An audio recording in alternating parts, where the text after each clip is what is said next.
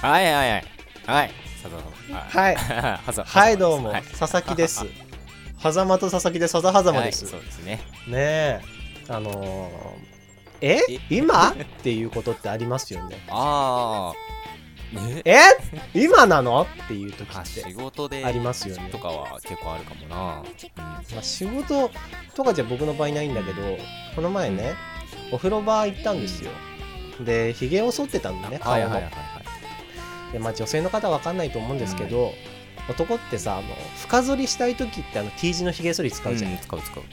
うでなんか浅く剃りたい時は、まあ、電動カミソリみたいなやつでガッてやっちゃう時あるんだけど、で僕はあのもう本当に産毛が多いから深めに剃ろうと思って、顔深めに T 字のカミソリで剃ってたの、うんで風呂の鏡って大体曇ってんじ持ゃんってるよね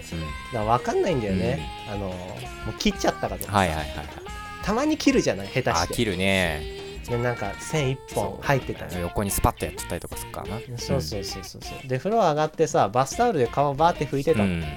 そしたら血がべっとりついてたああ やっちまったと思って鏡見たら鼻血めっちゃ出 てるえー、今と思って